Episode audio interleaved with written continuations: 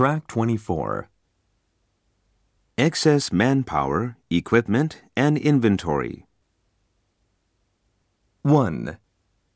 Eliminating waste has shown up inefficiencies caused by excess inventory. 2. The extra equipment in the factory needs to be rationalized. 3. Transportation waste is one of the secondary wastes caused by overproduction. 4.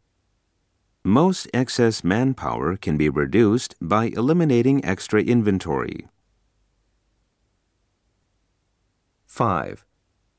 All the extra manpower must be invested into value adding operations to achieve greater profitability. 6.